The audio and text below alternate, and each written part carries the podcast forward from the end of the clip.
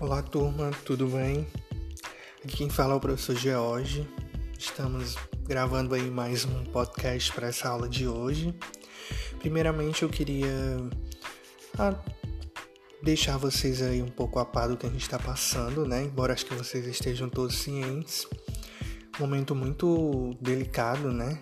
Todos nós sabemos dessa questão da pandemia do Covid-19 e principalmente especificamente aqui no nosso estado, como também no nosso município, já que a gente vê aí que os casos vão aumentando dia após dia. Então, a dica que eu dou para vocês, sobretudo, e no qual acho que vocês já estão até cansados de ouvir, a importância da gente ficar em casa, a importância da gente se isolar, a importância da gente fazer nossa parte, né? Porque nós estamos vendo que, por mais que de certo modo o poder público esteja fazendo sua parte, nós também temos que fazer a nossa, certo? Então, de antemão, eu, eu digo para vocês tentarem se tranquilizarem. Esse é um momento é, delicado, mas que todos nós vamos conseguir passar, né? A gente consegue observar essa semana, inclusive, que alguns países já estão saindo dessa quarentena, claro, de maneira bem é, a pequenos passos, né? Mas de, de certo modo já está saindo desse momento. Então, mais uma vez, fiquem em casa, é, estudem, leiam, tentem fazer atividades que possam desopilar um pouco, né? Tirar da mente de vocês o momento que, que vocês estão vivendo, né? Poder um pouco assim, ler um livro, assistir uma série, ver um vídeo, enfim. Tentem criar alternativas para que vocês possam é, não só olharem a vida sobre um ponto de vista, né? Que é esse ponto de vista mais negativo, mas que vocês possam compreender e fazer uma reflexão da vida de ter um modo né, nesse momento. Mas vamos lá, né, com a nossa aula então. Hoje especificamente a gente falar sobre o território cearense, né? É, lembrando aquelas características que a gente, quando a gente lembra de território, a gente está falando de uma determinada área, a gente está falando de uma delimitação de espaço. Essa delimitação de espaço ela tem uma fronteira, ela tem um limite, ela possui um gestor, ela tem alguém que é, coordena aquela região, aquela área, né? Um exemplo, como a gente sempre fala, algumas vezes até comentei com vocês em sala de aula, a escola. A escola é o território, né? Aquele espaço, a escola Alberto Bezerra, a escola que nós estudamos. A escola Alberto Bezerra tem aquele espaço próximo aí à, à pista, né? No caso aí é a rodovia do algodão e tem aquele determinado espaço de delimitação de território onde vai ser o território escolar. É lá que vai acontecer as das a aprendizagem de vocês, é lá aquele espaço que vai vocês vão passar três anos, né? Quem está aí no primeiro vai passar o segundo, vai chegar ao terceiro. É lá que são tomadas decisões. E quem é o gestor dessa escola?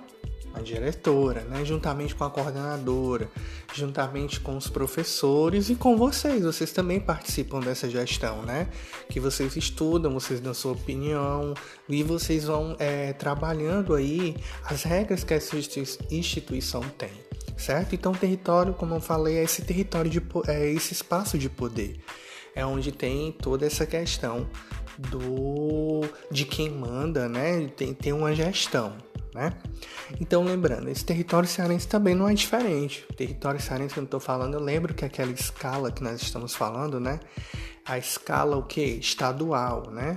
O estado ele está dentro de um território que é o Brasil, né? Numa escala nacional, território Brasil, escala estadual, território estado do Ceará e território regional, que seria a nossa região aqui, região Sertão Central, e dentro ainda de, um, de uma escala municipal seria o município de Xeramobim. Então, quando eu estou falando território cearense, estou falando de uma escala estadual, né? Na qual vai estar inserido as minhas escalas regionais e as minhas escalas municipais, que a gente viu isso na aula passada. Então, o território cearense, tem nesse material de vocês, ele foi criado em julho de 1603, né? Criado oficialmente oficialmente, a gente sabe que a gente já tinha é, indícios de, de, índios que moravam aqui desde sempre, os nossos primeiros é, os nossos primeiros habitantes, né? Não só do, do estado do Ceará, mas do território nacional do nosso país. E ele é um dos territórios que compõe a região no qual a gente estamos, na região Nordeste, né? E limitando-se ao norte com o Oceano Atlântico, é, ao sul com o estado de Pernambuco, a leste com o estado do Rio Grande do Norte e Paraíba, e a oeste o estado do Piauí, né?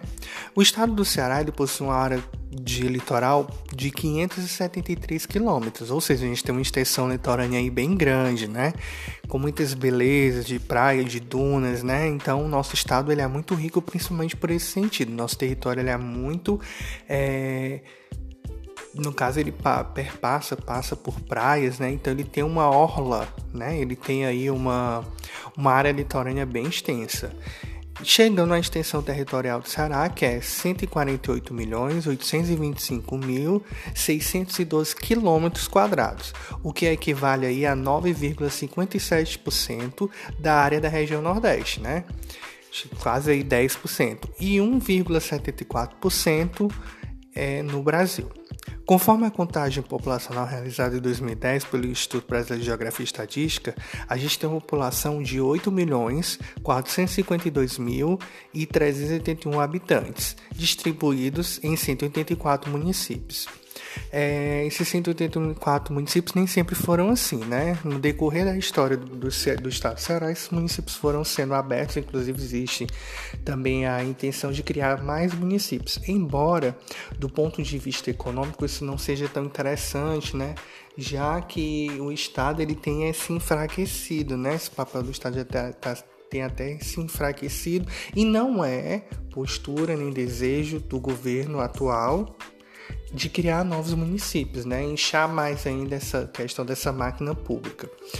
Então, é, apresenta também o estado, nosso estado apresenta uma densidade demográfica de aproximadamente 56,7 habitantes por quilômetro quadrado. O que seria, professor, essa densidade demográfica? Essa densidade demográfica é exatamente o número da minha população absoluta dividido por minha área. Ou seja, se eu tenho atualmente, né, atualmente aqui os dados de 2010, 8 milhões de habitantes e eu tenho uma área de 148 milhões quilômetros quadrados, em torno disso eu vou dividir isso e vai dar uma média de 56,7 habitantes por quilômetro quadrado. Ou seja, cada quilômetro quadrado tem uma população de 56 pessoas, né? É uma, uma média relativamente baixa comparada a outros estados pelo Brasil. Lembrando que essa, essa média ela vai ser sempre diferente, né? Que já que eu estou falando dessa escala do estado, mas eu, quando eu falo de uma escala do município, quando eu falo de uma escala é, regional, esses números vão sempre ser diferentes. A gente tem uma densidade demográfica a depender do bairro, por exemplo o bairro da Maravilha, a densidade demográfica dele é alta, tem muita gente que mora lá, um bairro bem populoso, né? Aquela região. Mas vamos supor um bairro mais afastado do centro, ou quem sabe que, deixa eu, ver, deixa eu me lembrar de um bairro menos populoso, essa densidade demográfica ela vai ser menor. Então isso vai ser o que? Vai depender da minha área do bairro e depender do número de pessoas. Inclusive, não necessariamente pelo o bairro ter muitos moradores, a densidade demográfica dele vai ser é, alta, porque vai depender do tamanho do espaço que nós temos. Né? Então, se eu falo do território da Maravilha, eu falo de um território relativamente grande, um bairro que contempla aí várias comunidades, né? E aí, é... mas não necessariamente ele tem uma densidade demográfica alta. Por quê? Porque eu também vou ter que ver a delimitação do meu espaço, certo? Então, continuando com a nossa leitura, com o material que a gente viu aí, a gente tem um mapa básico do estado do Ceará. Aí a gente tem né, vários municípios, nossas sedes estado, é, municipais, certo? Continuando com o material, a gente também tem aí uma história de qual seria a capital do nosso estado, que é Fortaleza, né, como todos sabem. E a gente tem outras cidades que têm um papel importante no estado, que são Calcaia, Juazeiro do Norte, Maracanaú, Sobral, Crato, Itapipoca, Maranguape, Iguatu, Crateús, na nossa região Sertão Central, Quixadá, o nosso próprio município de Xeramobim. Então, como eu falei, o estado do Ceará possui 184 municípios divididos em, em 14 regiões de planejamento, né? Que a gente inclusive já viu, que é o conceito de região, quais são as regiões de planejamento do nosso estado. E os municípios, como a gente pode observar no próprio material que, a gente, que eu mandei para vocês, a gente pode observar é, que desde as décadas de 1890, a, o território ele vem sofrendo alterações, né? A gente vê em 1823 a gente tem um certo número de municípios, 1872 a gente vai ter outra. Em 1890 nós agregamos junto ao nosso território o que a gente conhece hoje como município de Crateús, né? Que antes não fazia parte do estado do Ceará, fazia parte do estado do Piauí. E aí houve essa troca, né? O estado do Ceará ficou com essa região, que hoje é o município de é, Crateús, e, os, e essa região que antes era do Ceará, hoje são os municípios de Parnaíba e Luiz Correia, que fica no Piauí, certo? Então, entre essas, é, esse quadro aí que eu coloquei para vocês, que sobre os municípios, a gente vê que eles vêm aumentando, né? Então, no decorrer que o tempo vai passando, esses, esses municípios vão aumentando, né? É, municípios vão se des, desmembrando de outros e vão criando esses municípios. Um exemplo disso é o próprio Quixeramobim, né? É, aliás, o próprio Quixadá. Quixadá se desmembrou de Quixeramobim, ou seja, até Quixadá era tudo Quixeramobim. Todos esses municípios que estão ao nosso redor era tudo Quixeramobim, já que Quixeramobim é um dos municípios mais antigos, né, da região. E aí, quando a quis se tornar emancipado, ou seja, ela tomar suas próprias atitudes, ele ter seu próprio gestor, é, delimitar o seu próprio espaço, então criou-se um, criou um município de Quixadá, né? Só um exemplo para vocês. E aí a gente tem aqui, no última década, 2000, que foi as últimas transformações em relação a municípios, né? A gente já teve aí esses 184 municípios. Quando a gente fala de território, a gente também tem que lembrar as características físicas ambientais do nosso território, né? Que é a questão do relevo, da minha hidrografia, né? A questão de como é a formação do meu solo. Essas questões todas estão relacionadas à minha característica física, ou seja, às minhas características de paisagem. Então o relevo ele apresenta planaltos, planícies costeiras que a gente fala, ou seja, são as áreas planas próximas à costa do mar, próximo ao litoral, e a depressão sertaneja, que é onde a gente está inserido, né? Que é essa área mais abaixada e aí que fica no sertão. O interior cearense ele abrange grandes extensões de, de serras e sertões, né? Como todos já conhecem. Então a gente tem ao sul do estado a Floresta Nacional do Araripe, onde está a maior concentração mundial de fósseis do período Cretáceo, ou seja, lá a gente tem uma produção fóssil bem interessante, e é muito importante porque ela, é, através desses fósseis nós conseguimos identificar as nossas raízes, como era a questão dos animais, como, como a, era o comportamento ambiental daquela área, né? Através de um fóssil eu consigo ver que tipo de alimento aquele animal comia, né? Que tipo de vegetação existia ali, qual era a qualidade da minha água. Então tudo isso vai influenciar em respostas que nós possamos dar para diversos ramos da ciência, né? Desde a própria questão da paleontologia, que é exatamente a ciência que vai estudar essa questão dos fósseis, como também da própria medicina, né? Enfim, porque através desse, desse, desse estudo, desses DNA, de, desses animais ou de pessoas também, né?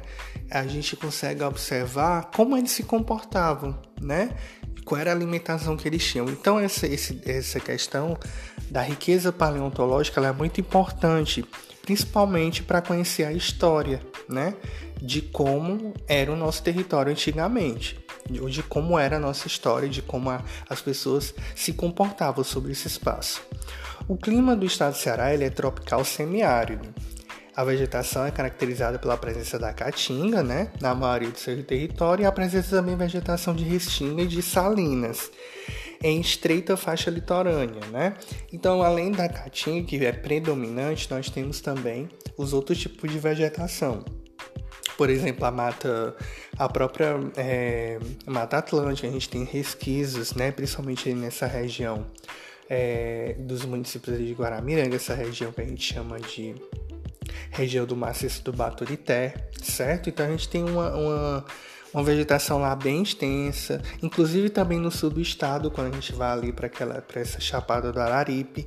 Então a gente tem essa concentração mais de mata, né? E a gente tem os principais rios também, que inclusive esses rios estão divididos mais ou menos pelo pela essa questão norte, sul, leste, oeste, né? A Caraú a gente tem aquela região ali de Sobral, área norte, né? O Banaboiú fica mais o que ao nosso leste, né? Jaguaribe, aliás, desculpe, Banaboiú a gente está mais na área central, né? Jaguaribe mais a leste e Salgado a oeste, certo? Então a gente tem esses principais rios, né? Que cortam todo o território do estado. E aí, pessoal, quando a gente fala de território, nós também falamos sobre a questão é, de quando estou falando de poder, então nós temos a ligação muito simbólica, né?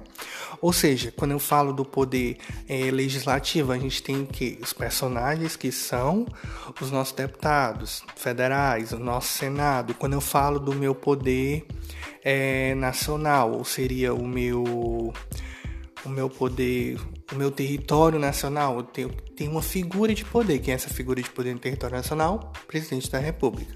Quando eu falo no Estado, estou falando do meu governador.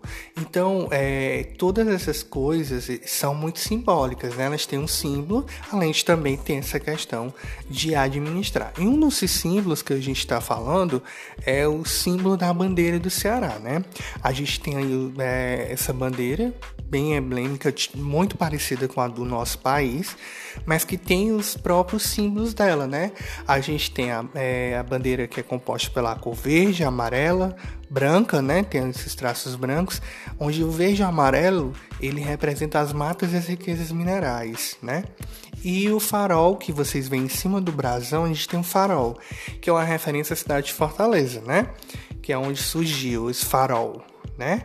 E a jangada representa o cearense, né? A sua cultura, né? Essa questão dessa relação com o mar, já que a gente tem uma grande área litorânea, né? 573 quilômetros para ser mais exato. E a carnaúba, né? Que é muito vista não só aqui no Ceará, mas em todo o Nordeste de modo geral. Então ela tem a carnaúba aí também, né? Junto desse símbolo. E também quando a gente fala de ter, desse território, a gente tem que falar de como é, ele se comporta economicamente. Então a economia do nosso estado ela tem um setor de serviços como principal responsável pelo produto interno bruto, que é o PIB, né? Que a gente sabe que é a soma de todas as riquezas de um país ou de um estado, especificamente já que a gente está falando aqui de uma escala estadual, com 70,91%, em seguida a indústria, né, que corresponde a 23%, e por fim a agricultura, que corresponde a 6%. Então a gente tem aí a questão da, dos serviços primários, secundários, terciários, né? E nos últimos anos, mais de 600 empresas nacionais e estrangeiras instalaram-se no estado, fortalecendo consideravelmente o setor industrial do Ceará. Esse fato ocorreu em razão dos incentivos que o governo ofereceu, doação de terrenos, isenção de impostos e pela mão de obra barata. Os principais setores que hoje a gente observa são os calçadistas, o metal mecânico, siderúrgico, o teixo, o de confecções e eletrônicos, né? Que calçadista a gente inclusive vê aqui, que chama bem um polo calçado, calçado, calçadista, né? Onde a gente consegue observar é, essa questão do calçado e como ele tem um papel fundamental na economia do nosso município, né? Já que tem muita gente que trabalha na fábrica, né? Então ela acaba trazendo uma, um trabalho ali, consequentemente, a fonte de renda. E a gente tem também outras, outras atividades, como metal mecânico, eu já falei, siderúrgico, teixo, que não é muito visto por aqui, né? O nosso, principalmente aqui nessa região do Sertão Central, o calçadista. E aí nós temos uma atividade, né?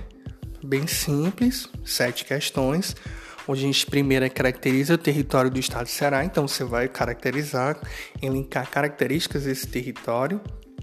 Segundo, sobre o Ceará, o que é correto afirmar, aí vocês têm um leque de opções, e aí vocês vão responder o que é correto. Quais os limites do estado do Ceará, ou seja, ah, meu limite norte eu vou ter isso, meu limite sul ter isso, meu leste e oeste eu vou ter isso. Aí vamos para a quarta questão. onde pergunta-se o que, que território cearense apresenta as características físicas e ambientais, né? Aí pergunta o que é como relevo, a hidrografia, o clima, que no próprio texto a gente já comentou sobre isso. Quais os símbolos que, que se apresentam na bandeira cearense e qual sua relação geográfica e cultural com seu território, né?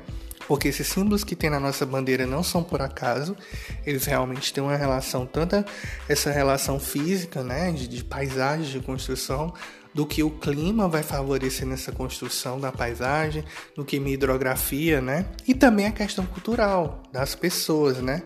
Que também tem um peso sobre esse símbolo. Sexta questão: quais os principais setores econômicos do nosso estado? E a sétima, que exige um pouco mais de de vocês que seria para pesquisar, né? As principais características territoriais do nosso município. No nosso material ele não tem, mas eu quero instigar vocês a pesquisarem sobre o nosso território de Quixeramobim, certo? Então, essa foi nossa aula de hoje. Espero que vocês tenham gostado. Escutem esse, esse podcast, que é importante vocês também fazerem a leitura do material, mas também ouvir o podcast, ouvir as explicações e caso surja alguma dúvida, estou à disposição de vocês. Obrigado e até a próxima, gente.